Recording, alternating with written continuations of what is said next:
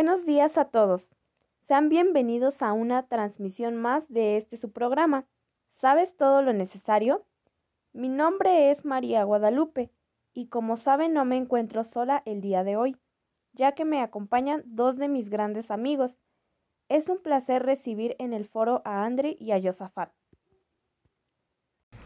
Es un placer estar en este bello programa y muchas gracias por la invitación. Gracias por la invitación. El día de hoy hablaremos acerca de las fuentes de información. Primero debemos tener en cuenta qué es una fuente de información. Una fuente de información es un documento que contiene datos útiles para satisfacer una demanda de información o conocimiento. Una pregunta frecuente es, ¿cómo se clasifican las fuentes de información? Se clasifican en tres grupos y son grupos primarios, grupos secundarios y grupos terciarios. Los grupos primarios proporcionan datos de primera mano como son artículos científicos, libros, tesis, patentes, trabajos de conferencias, películas, opinión de expertos, publicaciones oficiales y sitios web.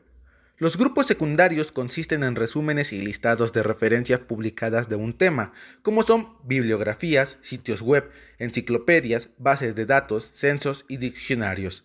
Los grupos terciarios son documentos que reúnen nombres y títulos de revistas, y en ocasiones publicaciones periódicas, como son bibliografías de bibliografía y guía de obras de referencia. Algo interesante de las fuentes de información es que se pueden clasificar en diferentes tipos. Día de hoy tenemos una invitada en este foro. Su nombre es Eunice. Hola, bienvenida Eunice. Hola a todos, es un gusto estar con ustedes el día de hoy. Eunice, ¿nos podrías decir cuáles son los criterios que debemos seguir para utilizar una fuente confiable? Claro que sí, con mucho gusto. Bueno, lo principal es saber si cuenta con alguna autoría. Después debemos saber el propósito por el cual fue creada la página web. Para esto es necesario que un sitio web de calidad disponga la información de manera objetiva, ya que si, en un sitio web presenta a sus autores, estos deben ser especialistas en los temas que tratan. Eh, estos los financia una institución de prestigio y tienen propósitos claros. No debería necesitar mucha publicidad o emergentes que interrumpen en la lectura.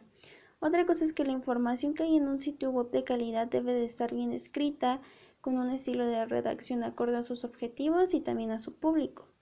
Eh, también es importante considerar que la información esté claramente presentada y que las ideas estén bien definidas.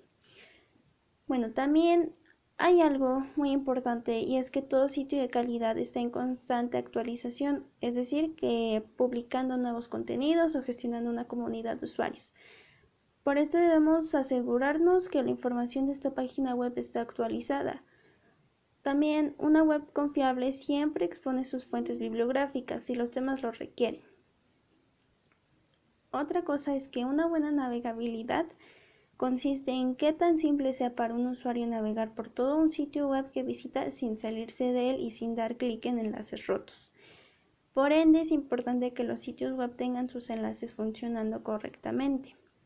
Otra cosa de total importancia es el hecho de que un sitio cargue fácil y rápido. Y ya por último, para concluir, hay que aprender a ser muy críticos con cualquier información que encontremos en la web y examinar cuidadosamente cada sitio Comparemos la información que elijamos de acuerdo a nuestras necesidades informativas, porque no todas las páginas web nos son de ayuda para determinado propósito de estudio. Una pregunta muy curiosa es, ¿por qué es importante tener ética con el uso de la información? El uso de la ética es muy importante ya que nos ayuda a desarrollar nuestro trabajo intelectual. Implica que continuamente estemos recibiendo y buscando información de Internet. El uso del Internet facilita la opción del copy y pego. Incluso algunas personas que la quieren hacer pasar por información propia o que fuera esa información de ellos. Esto es algo muy cierto, ya que muchas personas recurren a utilizar esta opción al realizar investigaciones. Hasta aquí el programa del día de hoy. Muchas gracias a todos los invitados y a todos ustedes que nos acompañaron en esta transmisión. Los esperamos la siguiente semana con este su programa. ¿Sabes todo lo necesario? Hasta luego y que tengan un bonito día.